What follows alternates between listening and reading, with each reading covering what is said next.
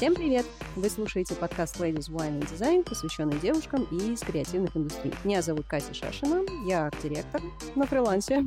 И сегодня у нас в гостях Женя Кот, дизайнер и арт-директор, тоже на фрилансе. И сегодня мы начинаем совершенно офигенную тему, тему месяца, и мы ее продолжаем вот в первом интервью в этом месяце с Женей на тему профессиональных страхов. Жень, привет. Привет, привет. Как, волнуешься? Да, уже боюсь. Отлично, все.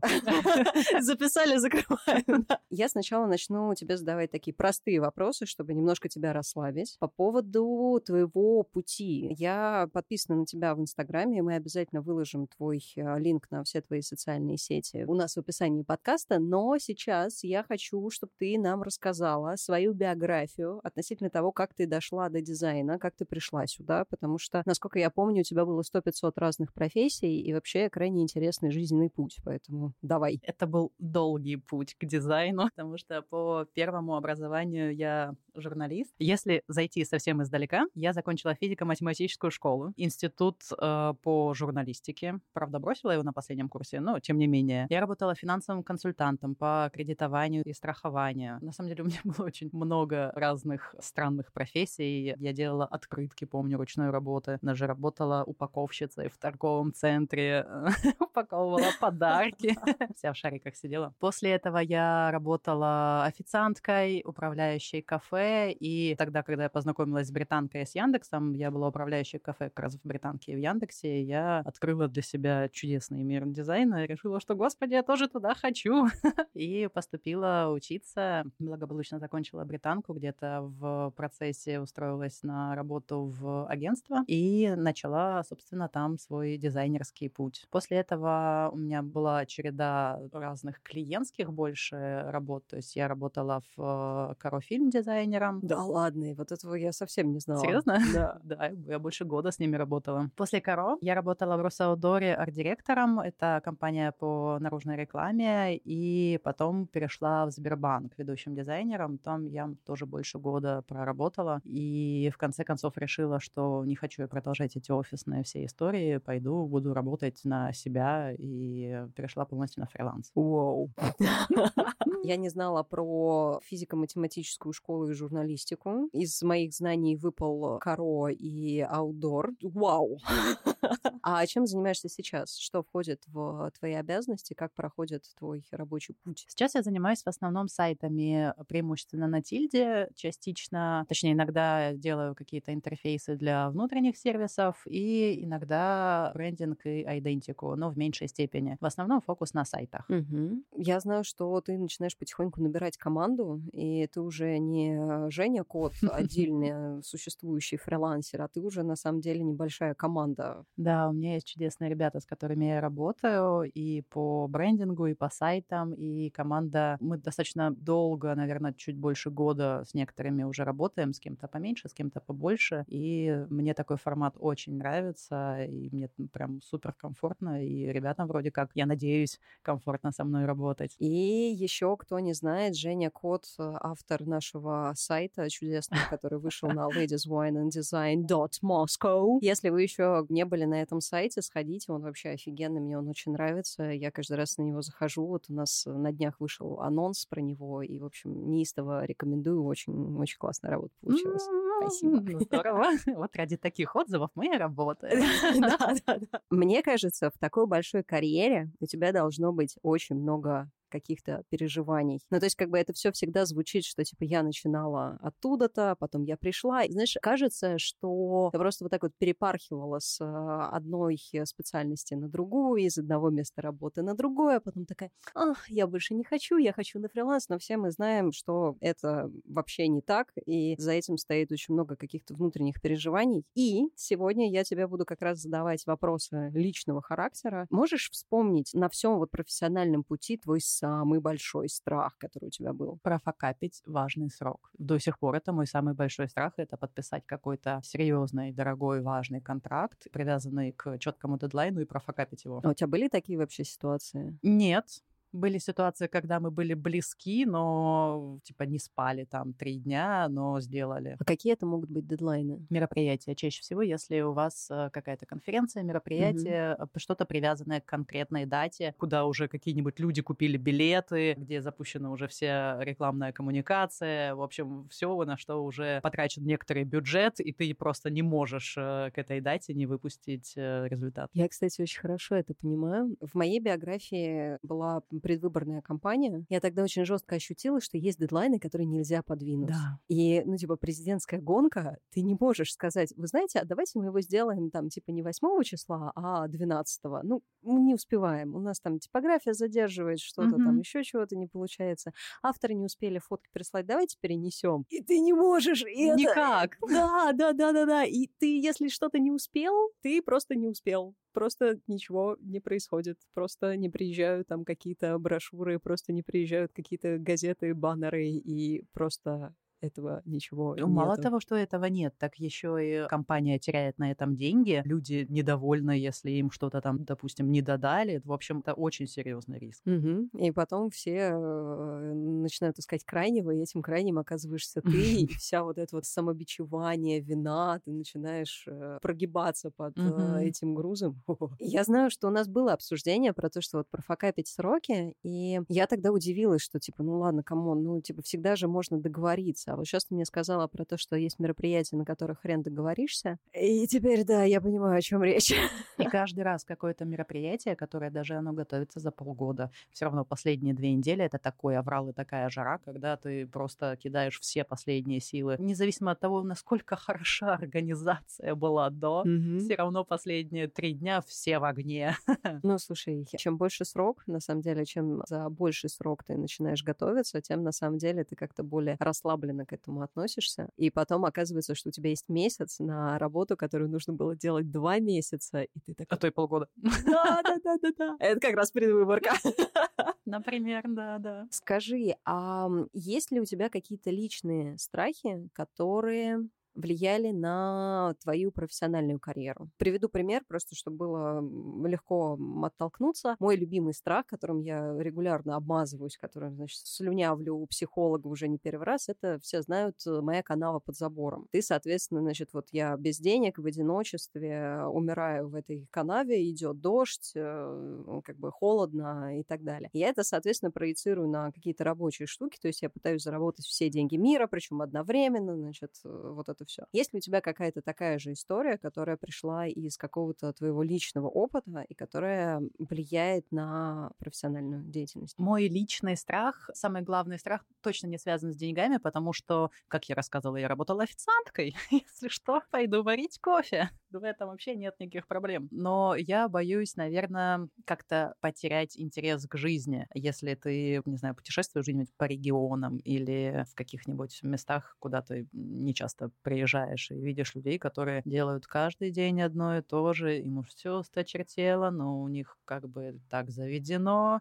и я боюсь обнаружить себя там в 50, 60, 70 лет, не знаю во сколько, делающий одно и то же, с таким стухшим взглядом, ничего не желая, ничего не имея и живя совершенно без какого-либо желания жить. Жить дальше, да. Я такой, знаешь, сразу мне представляется какое-нибудь такое село, все в сером бетоне, которое для каких-то ярких красок закрасили вот этой вот стандартной зеленой краской, которая закрашивает все. И ты, значит, с утра идешь там в какое-то место, где ты работаешь, коворкинг в селе, не знаю, меня как-то что-то сегодня несет с фантазиями про село, но как бы не суть. И ты идешь, значит, в коворкинг мимо вот этих вот серых бетонных, немножко таких осыпающихся зданий э, по полю через... Э, мне кажется, хотя поле было бы интересно. Ты сейчас похожа на сеанс гипноза. Ты пытаешься мне визуализировать этот страх, чтобы он у меня более четко стоял перед глазами, видимо, да? Я скорее наоборот. Я, я его утрирую так, чтобы он стал гипертрофированным и лопнул, как пузырик. А что ты делаешь для того, чтобы не скатиться вот в эту скучность? Который ты боишься? У тебя есть какой-то план по выходу? Нет, у меня нет плана по выходу, но у меня есть миллион планов, что я буду делать, если конкретно то, чем я сейчас занимаюсь, мне надоест. Ну-ка, ну-ка, какие у тебя планы Б? Ну, не то, что планы, мне столько всего, даже не могу сказать, что мне это нужно сделать. Мне, например, интересно было бы шить обувь. Из неожиданного. Внезапно. Мне интересно было бы расписывать стены. Мне интересно было бы иметь, не знаю, какую-нибудь э, компанию, которая не сформировалась это в, в нечто внятное, ну, которая тоже чем-нибудь занималась бы. То есть у меня есть куча каких-то странных интересов, в которых я хотела бы себя попробовать так или иначе. Мне интересно, например, стричь. Я не отрицаю возможности, что когда-нибудь я, например, отучусь на парикмахера. Ну, почему бы и нет, это прикольно. Свободное от дизайна время. Ну, да, да, да, значит, да. э, курсы кройки и шитья обуви, и потом парикмахерского искусства. Не факт, что я до всего этого дойду, но где-то в глубине души у меня есть какой-то к этому интерес, и хорошо, пускай будет. Ну, вообще, кстати, классный такой вот э, план Б. Я каждый раз, когда, ну, у меня это, как ты понимаешь, все связано с канавой под забором, и я, значит, думаю о том, что когда вот, э, если я не смогу заниматься дизайном, меня сначала либо официант, либо таксист. Причем таксист у меня в приоритете, потому что я очень люблю водить, и поэтому как бы я себя гораздо больше представляю, сидя в тачке, чем как бы стоя у стойки. Но мне кажется, нужно расширить вот этот вот горизонт, чем бы я занималась, если бы не. Я вот точно знаю, что первое, о чем я буду думать, когда вдруг решу, что дизайн мне надоел, это я буду открывать свое кафе. Я хочу кофейню. Расскажи, какая она будет. Там будут обязательно круассаны, там будет веранда. Но я не могу определиться с местом, где, в каком городе я хотела бы открыть кофейню, потому что в Москве это очень дорого, а где еще какие варианты, пока не могу придумать. Но это будет что-то очень милое и милое днем и барчик вечером. Я придумала концепцию. До захода солнца, такой типа from dusk till dawn. Да, да, да. Вечером это барчик там с каким-нибудь алкоголем, коктейлями, ну, тоже... И круассанами. Ну, нет, круассан только утром. В смысле, у тебя должен быть коктейль с круассаном. Это может быть мини-круассанчик, который ты печешь с утра, но он будет связывать просто концепцию. Я подумаю об этом. Я в Питере была в баре, где был коктейль борщ. Там была, собственно, борщ и водка. И у них с утра был борщ, можно было зайти и просто съесть вот эту вот тарелку борща, вот, а вечером можно было выпить вот этот вот мини-борщик с водкой и куском Да, это прикольно. А так как ты часто поднимаешь тему круассана у себя в Инстаграме, мне кажется, это должно стать визитной карточкой заведения. Лучшие круассаны в том городе, который ты выберешь. Да.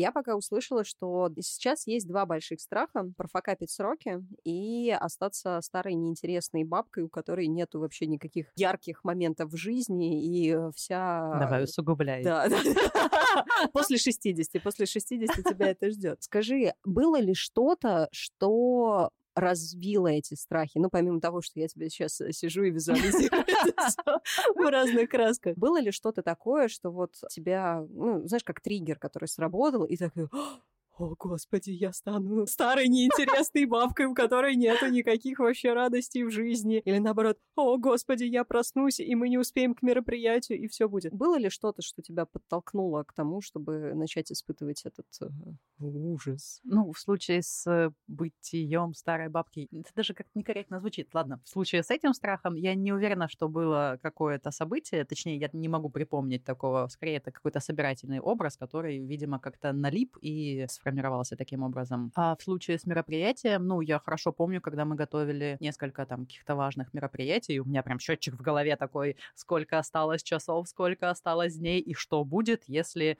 И это просто даже лучше не думать. То есть это прям потные ладошки и да, да, да. панические атаки. Ну, наверное, со страхом дедлайнов это то, с чем сталкивается любой вообще дизайнер, когда ему ставят какой-то срок, и я могу это понять. Но все-таки можешь чуть подробнее вот про этот собирательный образ рассказать? Откуда ты его все-таки взяла? Откуда ты его накопала, чтобы мы туда больше не ходили никогда? Слушай, ну это, мне кажется, просто опыт посещения каких-нибудь небольших, маленьких городков, где ничего особенно не происходит, где все друг друга знают и сразу осуждают, даже не разобравшись. Это довольно жутко само по себе. Я ничего не имею против этих людей, они живут ну, своей жизнью, но ощущение складывается такое, что они ее как бы не выбирали, просто они живут по инерции. И вот эта вот жизнь по инерции в вот этом маленьком мире, который тебе не нравится, это меня пугает до чертиков, потому что если ты его как бы не выбираешь, то ты не можешь из него никак выбраться. Ты даже не осознаешь о том, что как бы выбор был сделан не тобой. Да, да. В общем, это, конечно,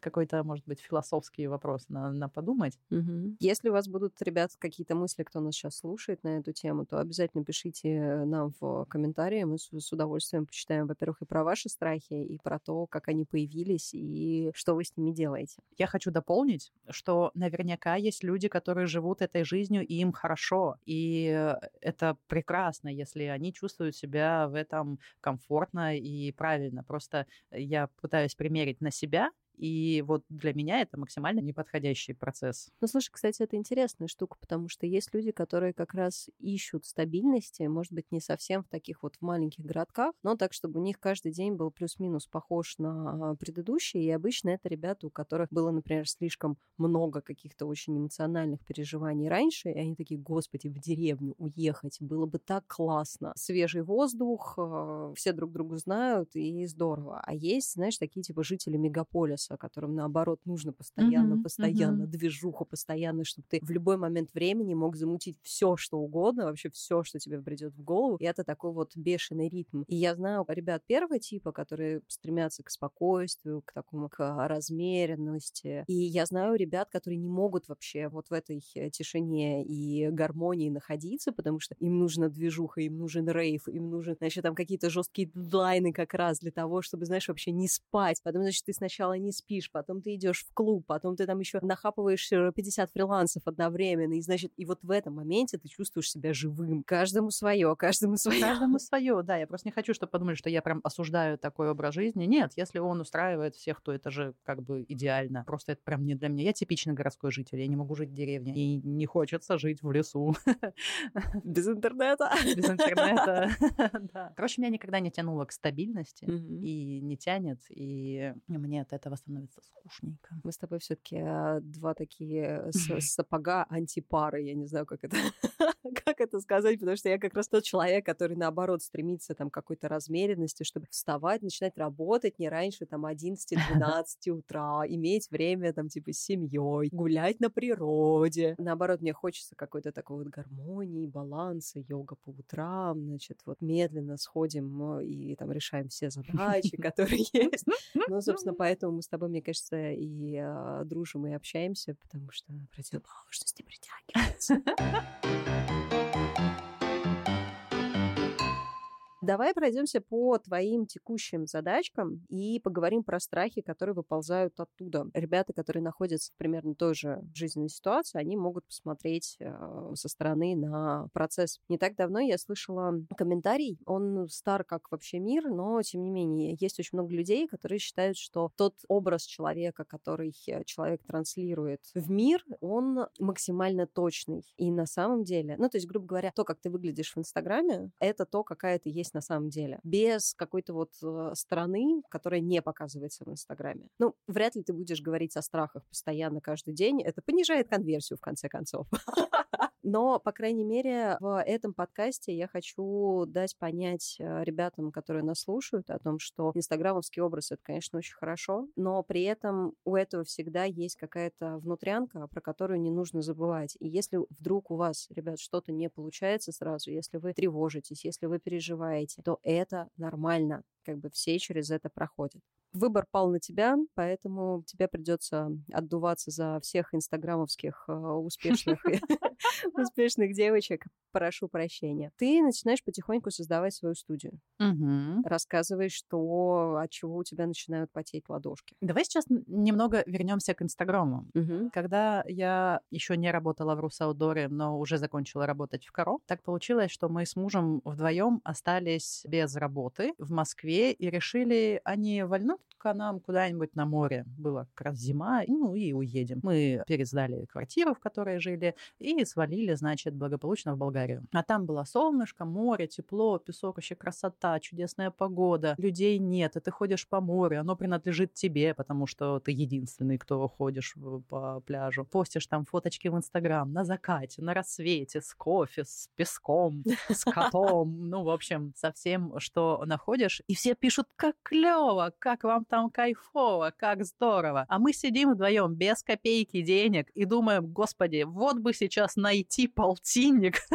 Реально мы доходили до того, что у нас э, чего-то не шло вообще ничего. Вот, ну, был какой-то такой небольшой период, когда вот все, что мы не пытались, все как-то не идет. Денег нет, они кончаются. У нас уже нет денег на обратную дорогу, чтобы, если что, вернуться в Москву. Да, и Инстаграм все с тем же стаканчиком кофе, который С одним и тем же, да.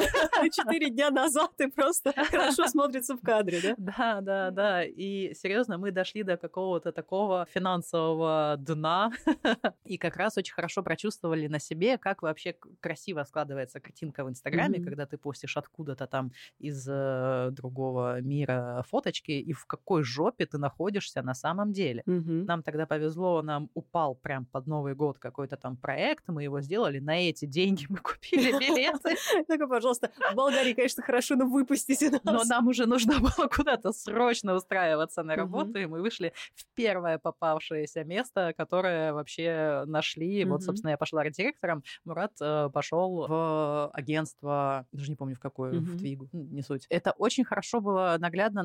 Ты можешь, конечно, рассказывать каждый день о том, что сегодня я опять проснулся без денег. Все еще ничего не изменилось. Все еще ничего не изменилось. Все еще нечего есть. Хлеб доели на прошлой неделе. Поглядываем на кота, да?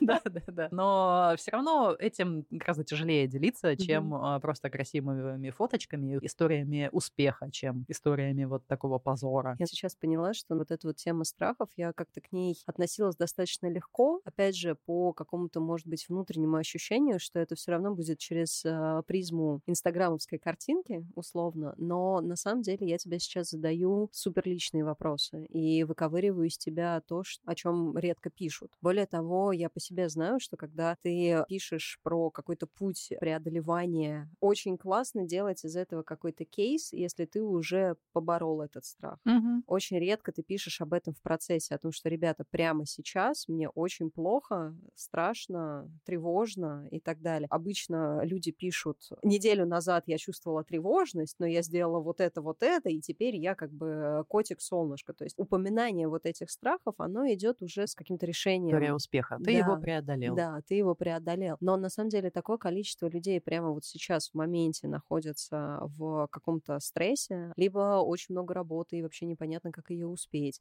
либо канава под забором без денег и вообще как бы один стаканчик кофе на троих с котом, либо непонятно, где брать заказы, либо очень страшно идти в какую-то новую сферу, если, например, человек понял, что ему неинтересно заниматься тем, чем он занимается, ему нужно вообще все с ног на голову перевернуть, все, к чему он привык, и как бы начать с чистого листа. И чем старше мы становимся, тем тяжелее начинать вот с этого чистого листа. Это происходит прямо сейчас, и куча людей живут в моменте, и при этом смотрят на каких-то классных блогеров и так далее, которые с уже успешным успехом как-то закрыли для себя какие-то вещи и пишут об этом. Это был ценный опыт.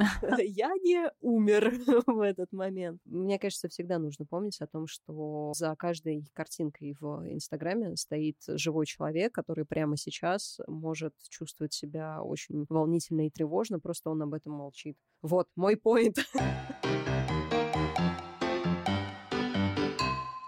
Но мы с тобой возвращаемся к студии, и давай про страхи в процессе, чтобы вернуть тебя к светлому образу живого человека. Сейчас ты формируешь студию. Есть ли у тебя какие-то страхи нерешенные или уже решенные по поводу создания студии? Да полно. Конечно, самый большой страх, что ничего не получится, что, не знаю, не найдутся клиенты там. Ну, хотя ладно, не буду кривить души, этого я не боюсь, найдутся. Сейчас объясню. У меня на менторстве ко мне пришли две девочки, которые меняют э, профессию, и одна из них маркетолог э, становится дизайнером, другая продукт-менеджер становится дизайнером, и обе боятся, что придет к ним какой-нибудь важный авторитетный человек и скажет, твой дизайн говно. Сейчас при работе со студией я понимаю, что у меня примерно этот страх тоже проскакивает. Вот я сейчас это все сформирую, сейчас я сделаю, придет какой-нибудь авторитетный человек и скажет, твоя студия говно. И все. И все, да. То есть я сталкиваюсь на этом уровне примерно с тем же страхом. Я рассказываю девочкам, что на самом деле люди, чье мнение стоит хоть чего-нибудь, у них свои дела. Им вообще не до тебя, не до твоего дизайна, не до твоей студии. У них нет вот этого в календаре туду промониторить. молодых. Да-да-да, промониторить интернет. Вдруг у кого-то дизайн говно, и они не знают, надо сказать. Если этот человек авторитетный, ты к нему, скорее всего, сам пойдешь за его мнением, и тогда он тебе скажет, ну, нечто, наверное, более конструктивное, чем то, чего мы обычно боимся. А с этим уже можно работать, ну, с, как, с какой-то критикой. Ты никогда не застрахован, что просто кто-то придет и скажет, о, твой дизайн говно.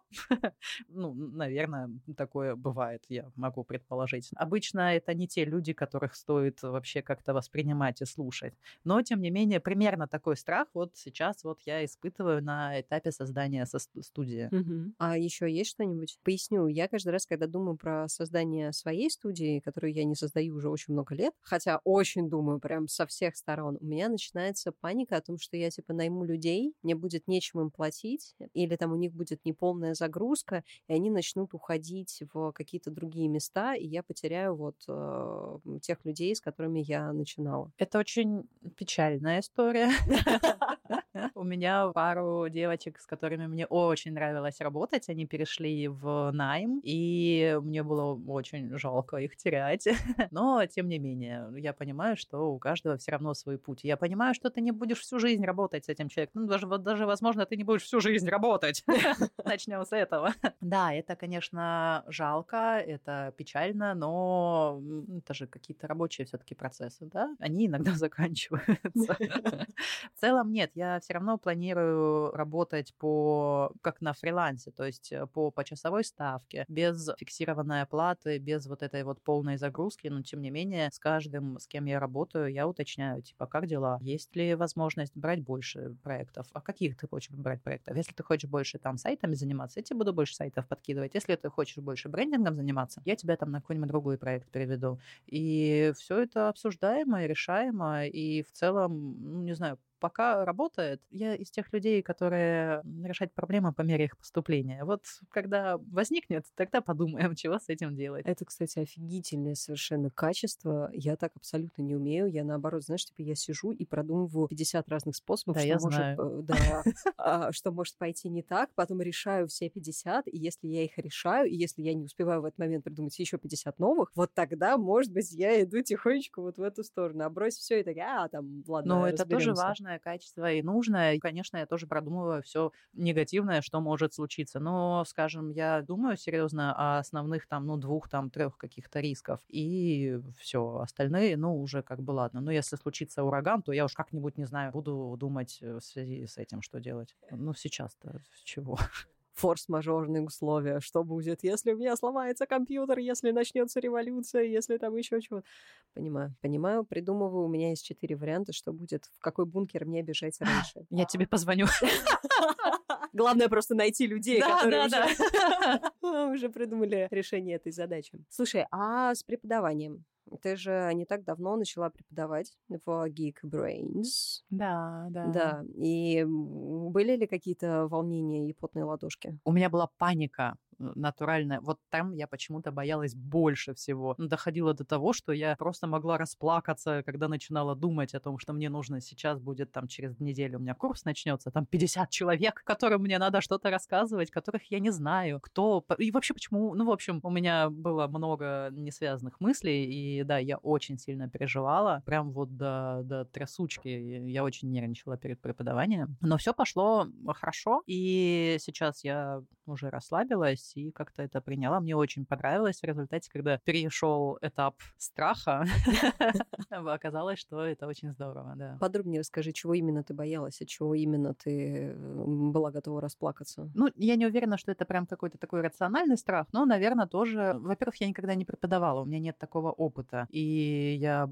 переживала, что кто-то скажет, ну, ты типа не преподаватель, ты вообще что, кто, зачем ты нам что-то вещаешь? Что -то. На это у меня был свой рациональный ответ, что люди пришли учиться, они пришли все равно за твоей экспертизой. Ребята из Geekbrains, когда они мне предложили преподавать, они посмотрели мое портфолио, где я работала. Мы провели несколько собеседований. То есть они мне доверили уже этот кусок работы. Это значит, что какие-то люди уже точно решили, что, в принципе, я с этим справлюсь. Это приятно осознавать. Все-таки эти люди, которые пришли учиться, студенты, они пришли за знаниями и за навыками. Это не то, что я хожу по улице и говорю, давай я тебя дизайну научу, давай я тебя подучу тут, по типографике подтяну. Это они пришли и с определенным запросом хочу работать дизайнером. Что мне для этого надо? И я знаю, что тебе дать для того, чтобы ты работал дизайнером. Когда начинаешь это рационализировать, все как-то становится на свои места. Но я все равно очень переживала. Это всегда, знаешь, история про то, что сделать первый шаг, а там за этим первым шагом окажется очень много всего прикольного, но пока ты не сделаешь этот первый шаг, который очень страшно сделать, да, да, ты не знаешь, что там находится. Ну, значит, что люди поймут, что ты какой-то не такой педагог, да, да. или что-то еще. Я боялась, что вдруг на моем курсе будут какие-нибудь классные дизайнеры, которые непонятно зачем пришли на обучение для новичков и будут задавать, ну, мало ли, вопросы, в которых я совершенно ничего не знаю. Ну, например, как смоделировать, там, сделать 3D-модель дома. Это как бы дизайн? Ну, в общем, дизайн но я вообще понятия не имею, как это сделать. То есть это не ко мне. И что я им буду говорить? Ну вот, я не знаю, как сделать 3D-модель дома. И потом тоже, когда начинаешь об этом думать, ну ты говоришь им, ну да, я не знаю, как делать 3D-модель дома. Во-первых, этого на курсе нет. Во-вторых, это вообще не про графический дизайн. И в-третьих, э, я человек и не могу знать абсолютно всего. Но если вам надо, я могу поспрашивать знакомых и отправить вас к ним. Это, кстати, тоже приходит с опытом, потому что я сейчас э, хвастаюсь тем, что я знаю индизайн, типа, лучше всех вообще моих знакомых дизайнеров ever, потому что за всю мою преподавательскую именно индизайновскую карьеру мне приходили с таким количеством вопросов, от которых я такая, господи, откуда вы вообще это выкопали? Самый топ, ко мне пришла девушка, открыла индизайн, а у нее все справа налево, вместо того, чтобы слева направо. И я так, что ты сделала? Как? Мало того, что все на иврите, но даже как бы латиница и кириллица, они начинают набираться справа налево. Как бы фрейм, который ты рисуешь, он как бы перевернут условно. Я такая, господи, как это произошло? И я сидела, я с этим разбиралась, потому что ну, я же эксперт. Надо знать. Да, надо знать. Я на самом деле выучила индизайн вот до того уровня, который я знаю сейчас, именно вот по этим запросам. Причем они на самом деле не кончаются. Студенты всегда что-то нажимают, у них что-то идет не так,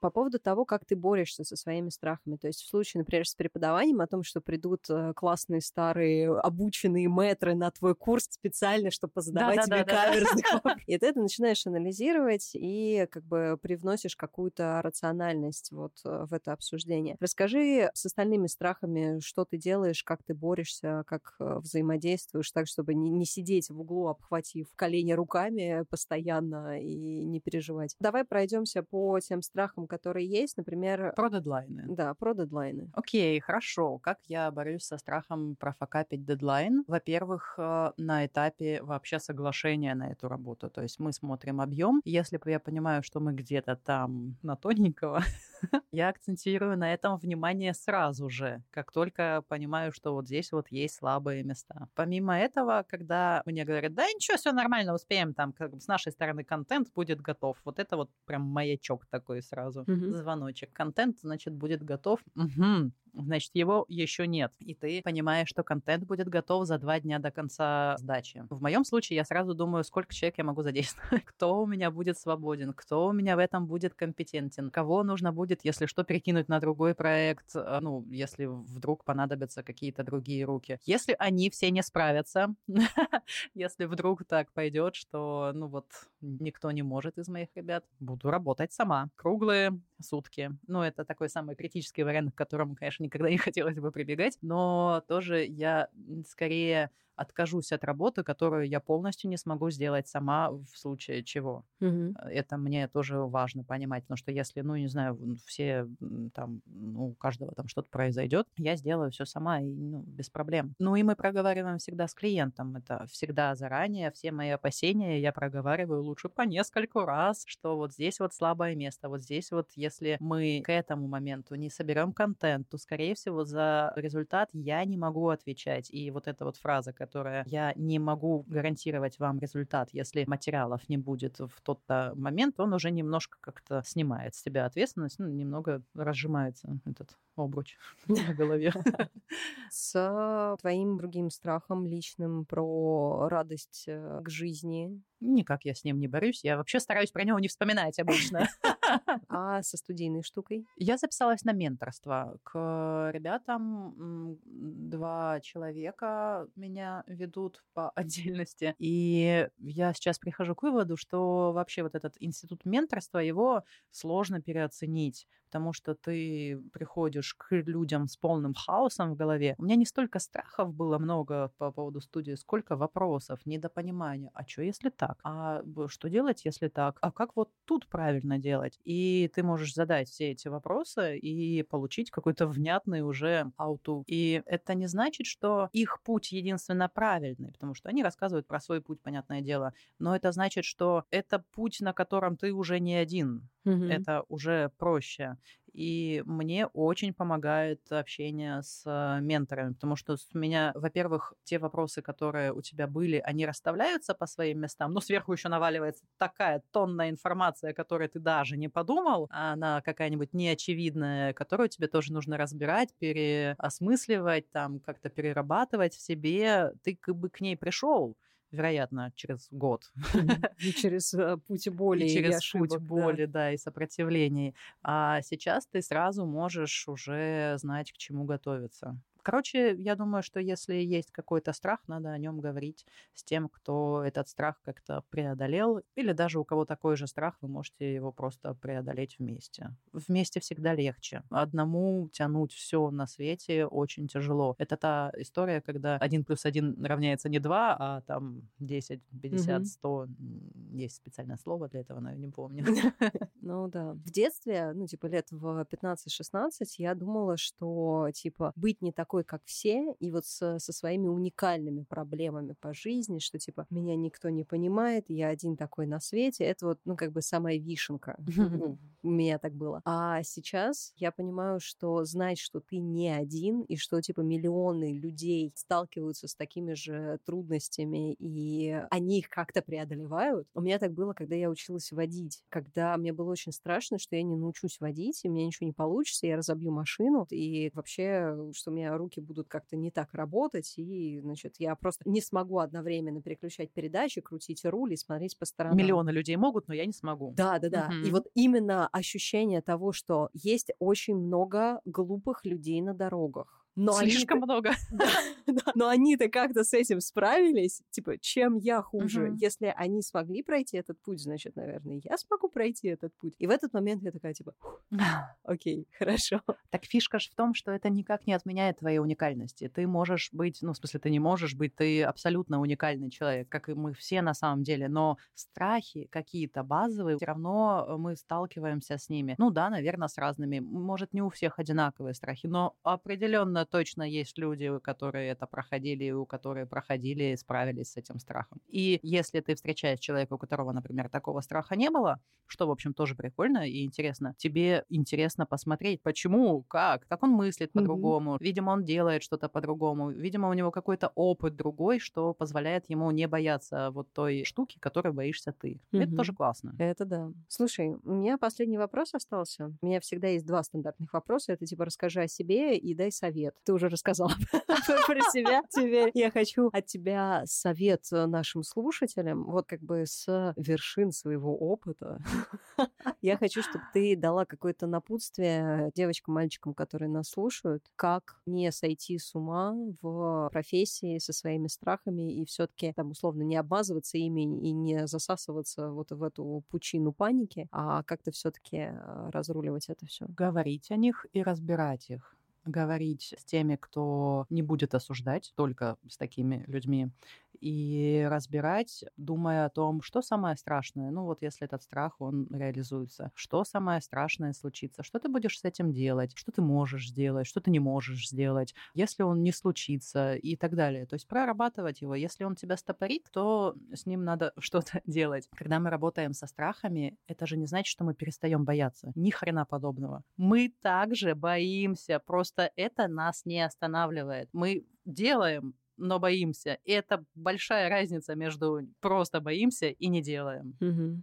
Тут, кстати, очень хорошая штука, что типа боятся все. Я это поняла, кстати, на публичных выступлениях. Даже самые классные именитые спикеры, которые приезжают на каждую вообще конференцию, угу. у них все равно есть вот это вот а, волнение, есть вот это вот типа, а что, если я скажу что-то не так? Они также выступают с новым материалом, который, может быть, не так хорошо знают, как предыдущий. Они также волнуются, а как их примет публика, а как, значит, вот что. Тем не менее, они выходят. Они выходят, у них не дрожит голос, потому что это уже какой-то вопрос опыта. И у них у всех есть какие-то либо ритуалы, либо какие-то истории, как они сами себя успокаивают. Но это вот история про то, что нужно познакомиться с самим собой и понять, как ты сам себя можешь успокоить для того, чтобы ты был работоспособный, угу. чтобы ты мог пойти туда, куда страшно, но при этом дойти. В какой-то момент тебе просто надоедает всего бояться и из-за этого лишаться всего. Ты можешь просто долго думать о том, скольких возможностей ты можешь лишиться из-за этого страха, и сколько возможностей ты можешь получить, если ты сейчас с этим страхом, ну, ты же его никуда не денешь, ты его просто возьмешь, но ты вместе с ним будешь что-то делать, что сможешь, и желательно лучшим образом. Да. Жень, спасибо тебе большое за сегодняшнюю встречу. Прям мне понравилось, как мы сегодня с тобой поговорили, и я надеюсь, что этот выпуск будет э, полезен нашим слушателям, и кто кто-то задумается о том, что да, я боюсь, да, мне страшно,